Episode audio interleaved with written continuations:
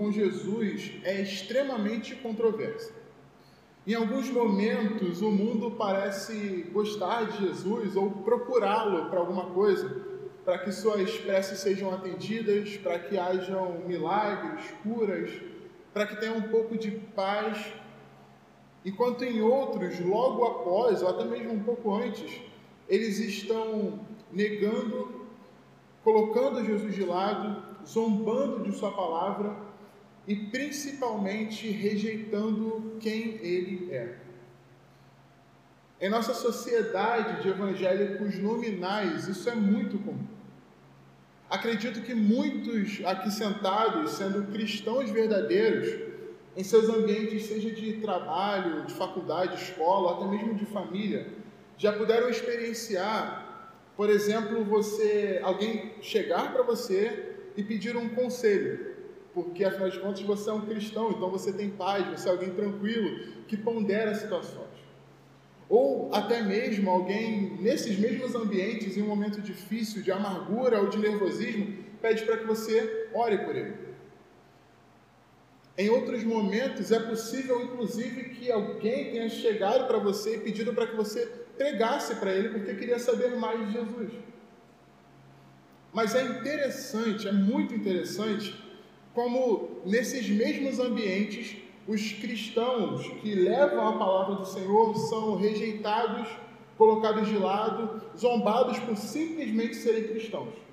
Essa dualidade, esse paradoxo, ele esteve presente em todo o ministério de Jesus e também está presente nas nossas vidas. Digo isso porque o texto que nós lemos, a passagem a qual nós estaremos trabalhando nessa noite, ela se encontra entre diversos momentos de rejeição de Jesus.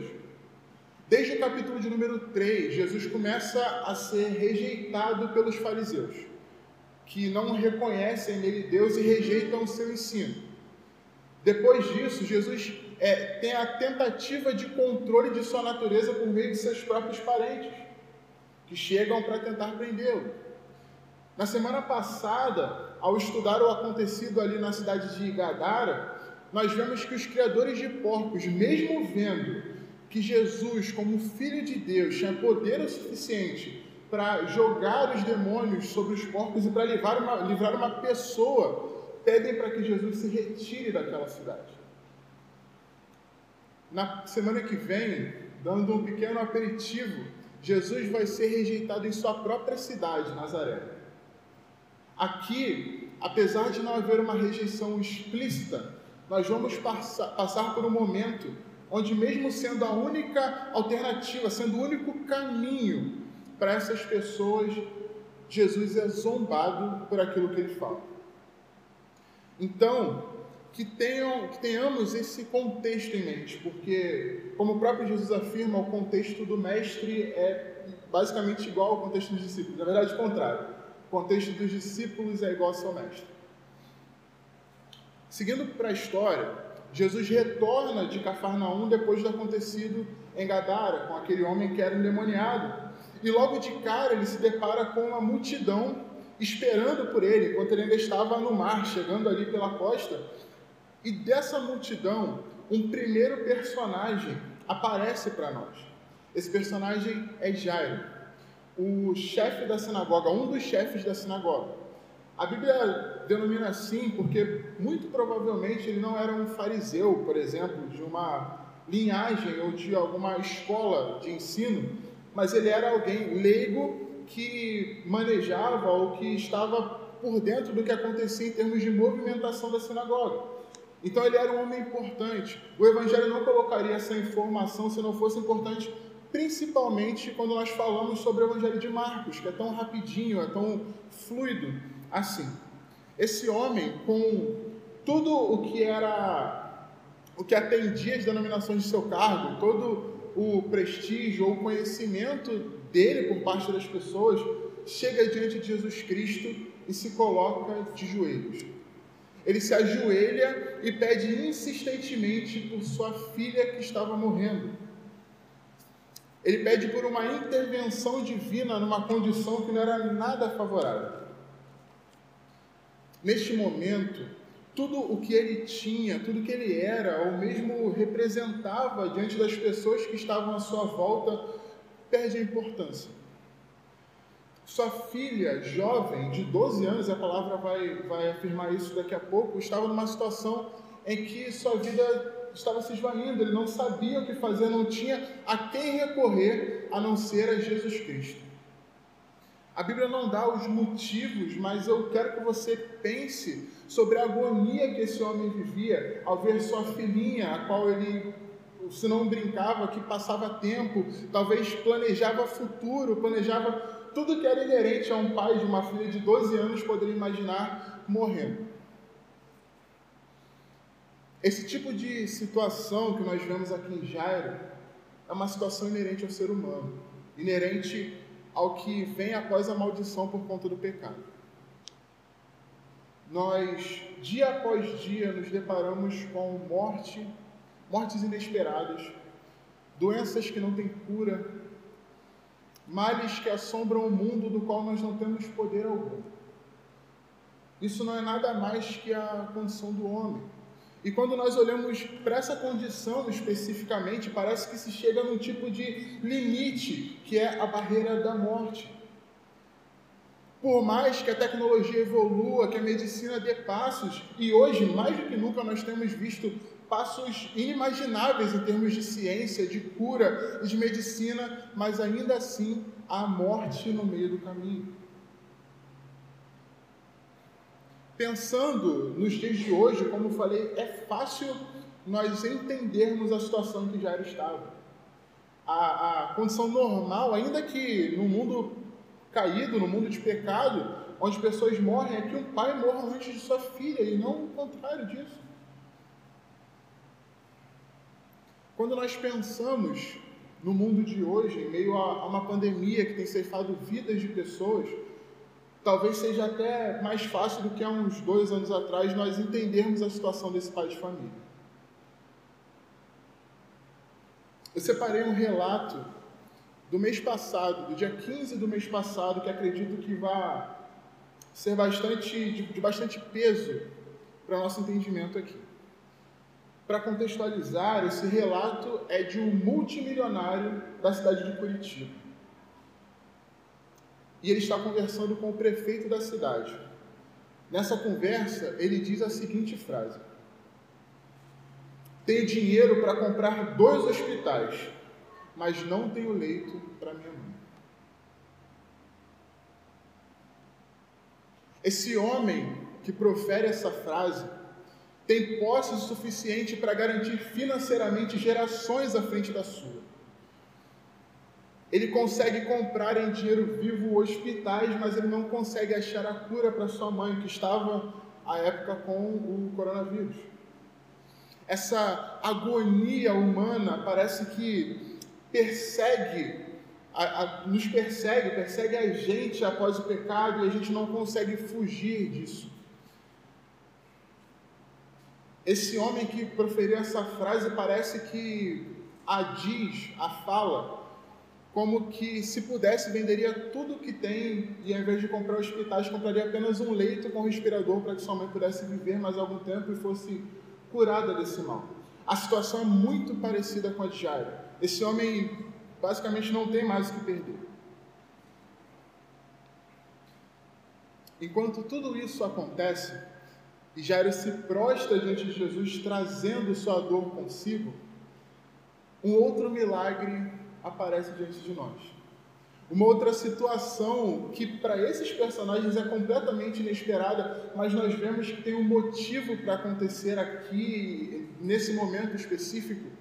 E essa situação, ela está no nosso primeiro ponto da pregação de hoje, que fica do verso 25 ao verso de número 34. Eu peço que você vá na sua Bíblia para lermos juntos.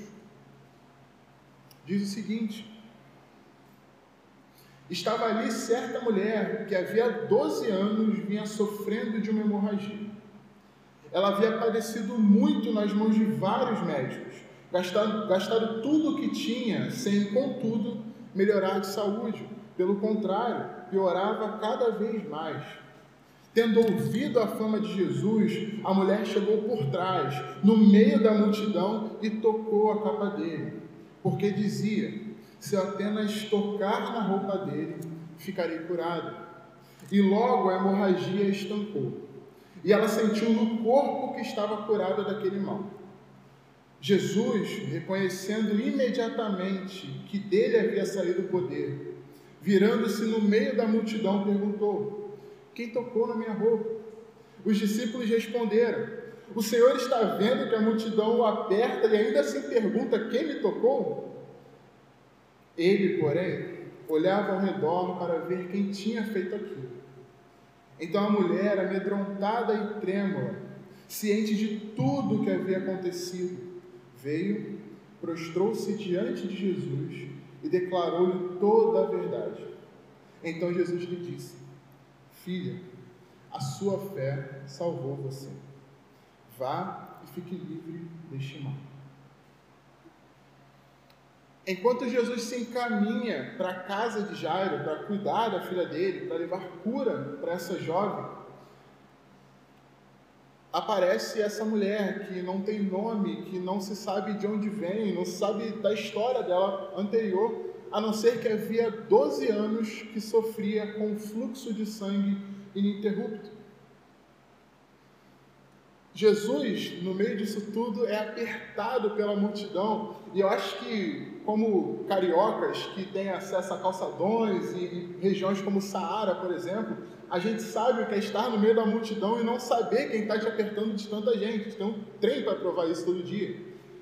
Jesus, no meio disso tudo, reconhece um toque diferente.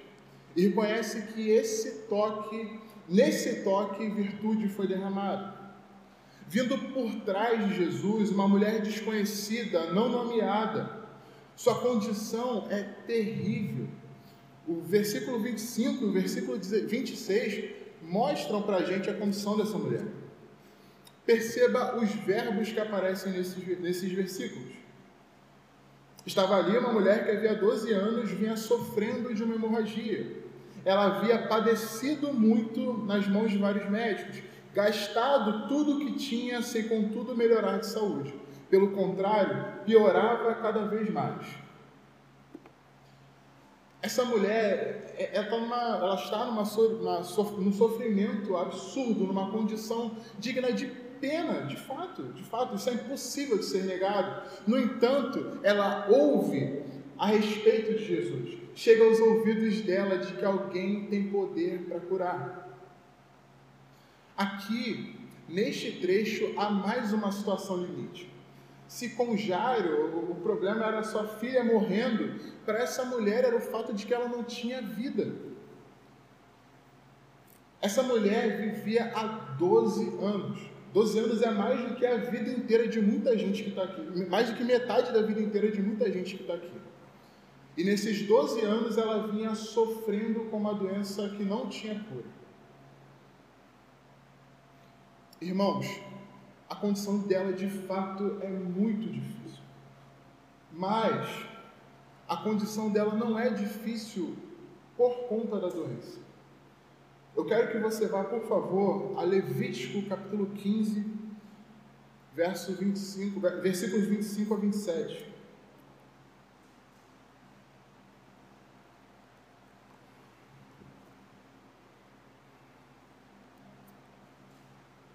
A palavra de Deus diz o seguinte: Quando uma mulher tiver um fluxo de sangue por muitos dias fora do tempo de sua menstruação, ou quando houver fluxo de sangue por mais tempo que o habitual, todos os dias do fluxo ela ficará impura, como nos dias de sua menstruação. Toda cama sobre, sobre que ela se deitar durante os dias do seu fluxo será como a cama em que ela se deita na sua menstruação. E toda coisa sobre que ela se assentar ficará impura, conforme a impureza da sua menstruação. Quem tocar estas coisas ficará impuro. Portanto, lavará suas roupas, se banhará em água e ficará impuro até a tarde. Irmãos, a situação dessa mulher é difícil por conta de sua doença. É difícil pelo que as pessoas veem e o fato de que as pessoas não podem ter contato com ela. Mas eu não estou aqui para apontar essa mulher como uma excluída da sociedade. Você acabou de ler a palavra de Deus, você acabou de ler a lei de Deus. A situação dessa mulher é difícil, porque a lei de Deus a condenava como impura. A palavra de Deus falava sobre a situação dela e a própria palavra mandava que ninguém tocasse, ninguém se aproximasse dessa mulher. Não é uma questão de que a sociedade é ruim e exclui as pessoas, de que o mundo não entende a dor dos oprimidos. É uma situação de essa mulher estava debaixo de uma maldição de Deus, de uma orientação da lei de Deus. Havia uma orientação da lei de Deus para que ninguém tocasse nela. Havia uma orientação da boca do próprio Deus para que ela fosse excluída da sociedade, porque ela estava impura. Agora, diante disso, você consegue perceber o tamanho do problema que essa mulher enfrenta? A orientação para que ela não tivesse ninguém por perto não era dos homens maus, era uma orientação do Deus justo e santo. Diante disso, quem pode livrá-la? Quem pode dar para essa mulher uma vida de verdade se o próprio Deus mandou que ninguém estivesse perto dela? Afirmou que quem tocasse nela seria impuro.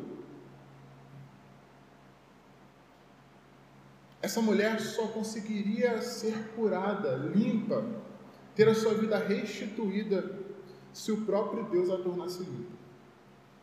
Esse é o grande ponto na vida dela. Mas o que essa mulher viu, Jesus, que ela tanto correu atrás para poder tocar e se embreou no meio da multidão, tocando num monte de gente, talvez sem ser descoberta, tentando não ser descoberta, vindo por trás dele, diferente de Jairo que chega pela frente e chama a sua atenção. O motivo, a pessoa que essa mulher tanto busca. Isaías 53 afirma quem ele é. Isaías 53, 3 e 4 afirma que ele era o desprezado e o mais rejeitado entre os homens, homem de dores e que sabe o que é padecer. E como um de quem os homens escondem o rosto, era desprezado, e dele não fizemos caso. Certamente ele tomou sobre si as nossas enfermidades e as nossas dores levou sobre si. E nós o considerávamos como aflito ferido de Deus e oprimido. Irmãos, a situação dessa mulher era difícil. Se ela era desprezada por conta de sua doença, quem ela, quem ela procurava, quem ela fez o esforço de se embrear no meio de uma multidão para poder tocar, era o mais desprezado de todos. Perceba como a Bíblia não coloca de lado a dor dessa mulher, mas ao colocar de lado com o que Jesus Cristo carrega, com a missão de Jesus Cristo, você consegue afirmar que a dor dessa mulher de fato é grande. Quem traria a cura para ela era o mais desprezado de todos. Se ela ficou 12 anos sem ter contato com pessoas, 12 anos sem ter ter, de repente, contato com família, com vida social. O que isso é perto de um Deus que abre mão de sua glória, se esvazia e habita em carne humana? Não ser tocado por ninguém é grande coisa perto de ser esmagado pelo próprio Pai.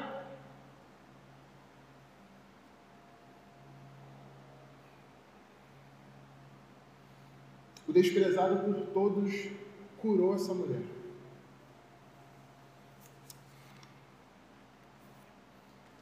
Queridos, não há medida de comparação entre as duas histórias. De fato, a história dessa mulher é difícil. O que essa mulher teve que suportar era doloroso. Mas o ministério de Jesus era muito mais. Do cálice que ele bebeu, ninguém poderia beber. Que essa mulher sofreu nos seus 12 anos não pode ser comparado com o ministério de Jesus, o servo sofredor, o homem de dores. Continuando, na narrativa, o próprio Jesus olha para ela e afirma no verso de número 34: Filha, a sua fé salvou você. Vá em paz fique livre desse mal. Jesus, o Filho de Deus, é poderoso para curar enfermidades e para salvar. Por isso ele afirma que a fé salvou aquela mulher. A nossa fé não vem de nós mesmos. Ela não foi salva pelo toque, como uns e outros dizem por aí. Não é questão de você colocar uma campanha para tocar na orla do vestido, da veste de Jesus. É o fato de que essa mulher ouviu que Jesus curava. E então a fé brota no coração dela, uma fé que busca por Jesus. Uma fé que busca aquele que pode curá-la, limpá-la e restaurá-la. Cristo não veio para os sãos, mas veio, mas veio para os doentes, para salvar impuros e sujos. Se despiu de sua glória para sofrer o que nenhum outro homem poderia sofrer, e assim nos dar vida e vida em abundância. Esse texto, apesar de ter como personagem essa mulher, é mais um texto sobre Jesus, como toda a Escritura. Continuando, para o segundo ponto da nossa pregação, o texto vai dizer dos versos 35 a 43. Enquanto Jesus ainda falava, chegavam alguns da casa do chefe da sinagoga dizendo: A sua filha já morreu, por que você ainda incomoda o mestre? Mas Jesus, sem levar em conta tais palavras, disse ao chefe da sinagoga: Não tenha medo, apenas creia. Jesus não permitiu que ninguém o acompanhasse, a não ser Pedro e os irmãos Tiago e João. Chegando à casa do chefe da sinagoga, Jesus viu o alvoroço, os que choravam e os que pranteavam muito. Ao entrar, disse: Por que vocês estão alvoroçados e chorando? A moça não está morta, mas dorme. E riam-se dele. Mas Jesus mandando que todos saíssem, levou consigo o pai e a mãe da criança e os que vieram com ele, e entrou onde ela estava. Tomando a criança pela mão, disse: Talitá cumi, que quer dizer, menina, eu digo a você, levante-se. Imediatamente a menina, que tinha 12 anos, se levantou e começou a andar. Então todos ficaram muito admirados, mas Jesus ordenou-lhes expressamente que ninguém o soubesse, e mandou que dessem de comer a menina.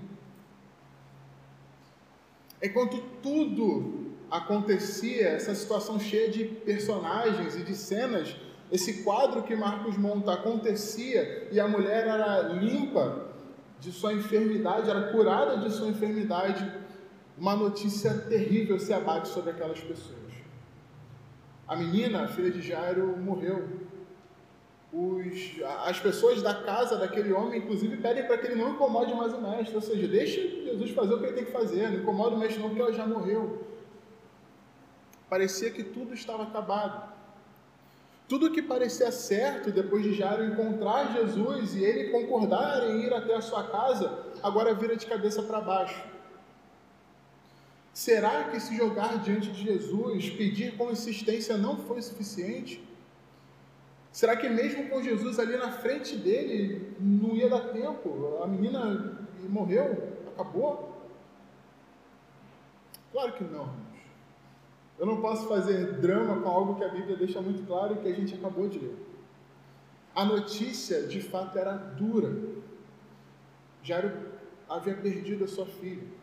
Mas Jairo recebe de Jesus algo que ele não poderia pagar que ele não poderia ter ou não poderia merecer. Ele é consolado e orientado, sua fé é sustentada pelo próprio Jesus.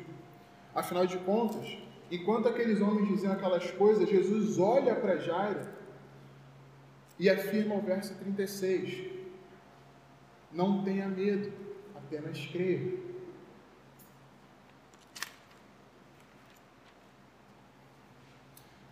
diante de uma situação tão difícil, tão amarga na vida desse homem, Jesus sustenta a sua fé.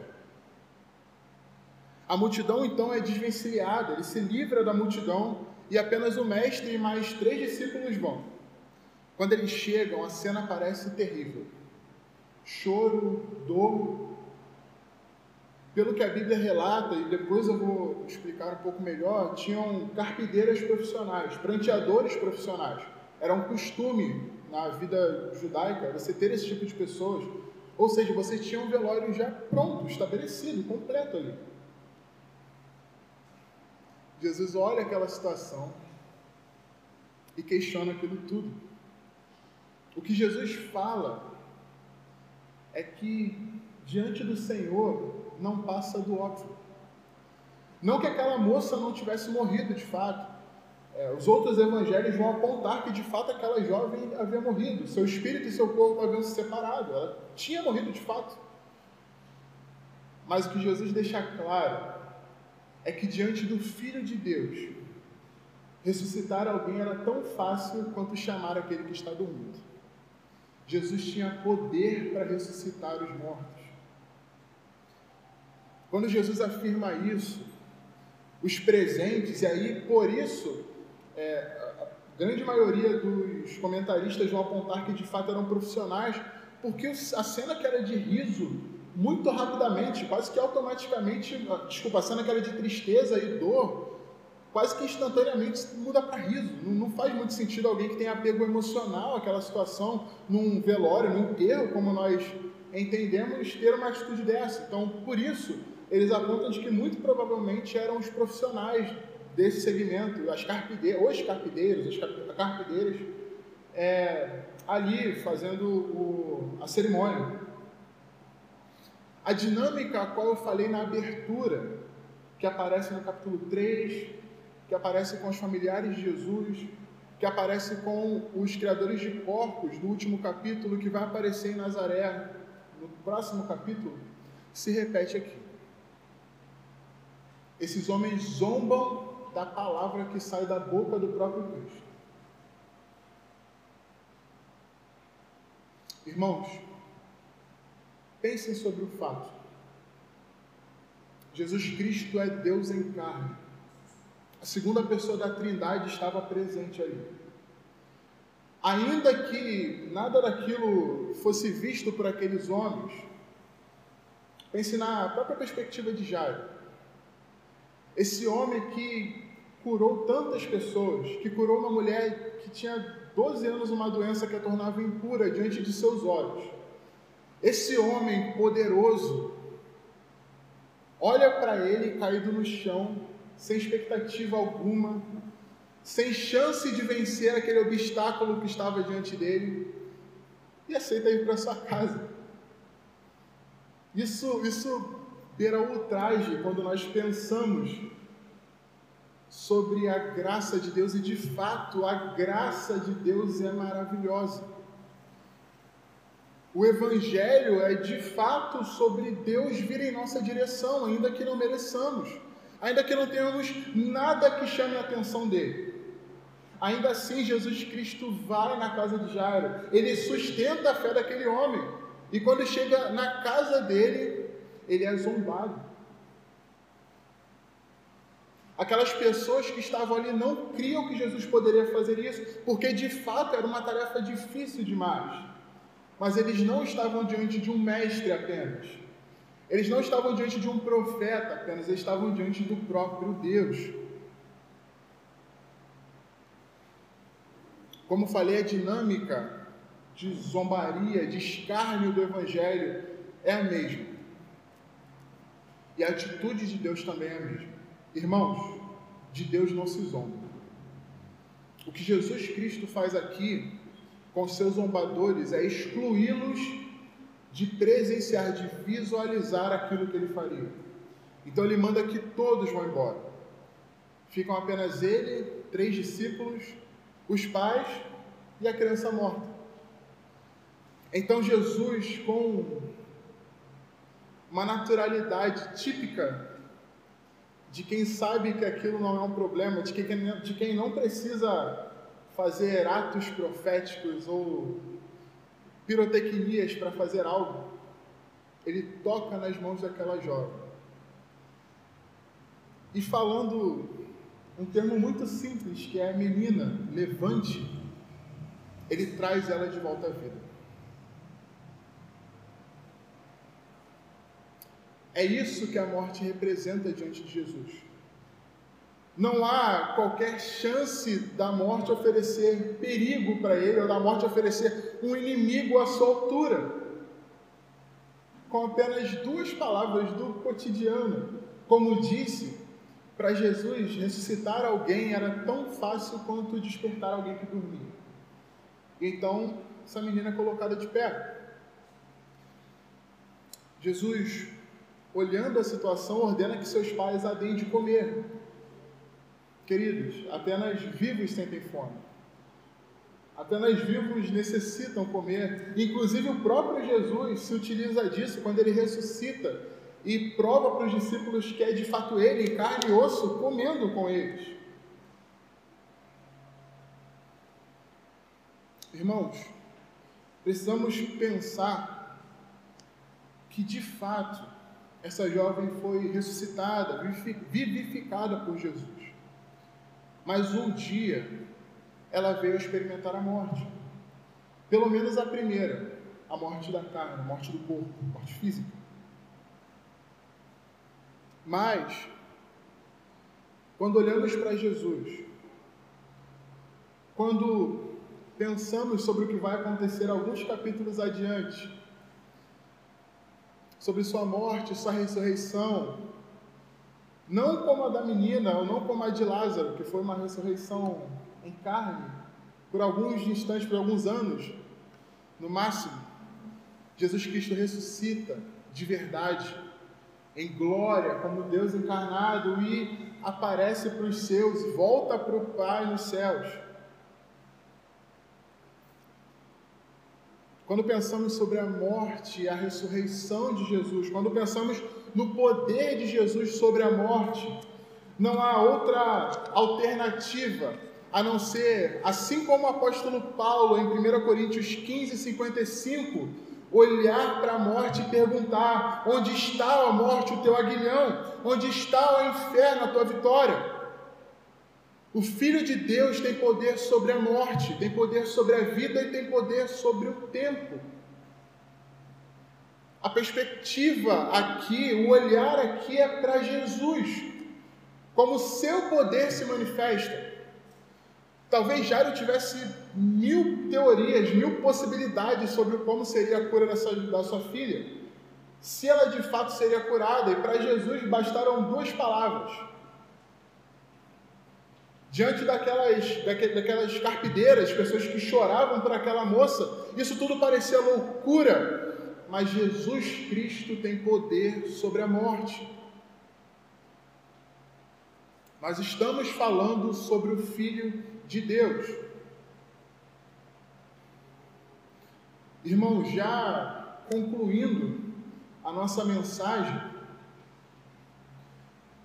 assim como foi com Jesus, como seus discípulos, nós seremos zombados, apontados, rejeitados, escarnecidos por conta do Evangelho. Em diversos ciclos diferentes, de diversas formas diferentes. Mas não podemos esquecer que de fato temos o Evangelho, o poder de Deus para a salvação, para a vida nós temos o Espírito Santo que atesta isso sobre nós, que nos toca. Temos o Espírito de Deus morando em nós. E pensando sobre esses três pontos, sobre esses pontos, eu gostaria de fazer três considerações finais. A primeira consideração prática é que independente do que passemos, que nós lembremos que ele suportou desafios, vergonha, dor muito maiores do que qualquer uma que nós possamos suportar. Ele bebeu de um cálice do qual nós nunca beberemos. E glória a Deus por isso. A segunda é que Jesus, em sua compaixão, sustentou a fé de Jairo até o momento mais difícil. O homem que pede por cura tem como uma primeira resposta a morte de sua filha. No entanto, Jesus sustenta a sua fé e ressuscita a garota. Irmãos, o que há aqui, essa sustentação da fé de Jairo, é uma doutrina e tem nome, é a perseverança dos santos. Jesus Cristo é poderoso para sustentar a nossa fé nos momentos difíceis, em momentos de crise, em momentos onde parece que a morte ronda nossa vida, a morte ronda pessoas que amamos, a morte ronda o mundo como um todo. Não esqueçam de que Jesus sustenta a nossa fé. Por último, não esqueçamos que Jesus vence a morte definitivamente. O que ele faz com essa jovem é demonstrar o poder que ele tem sobre a vida e sobre a morte.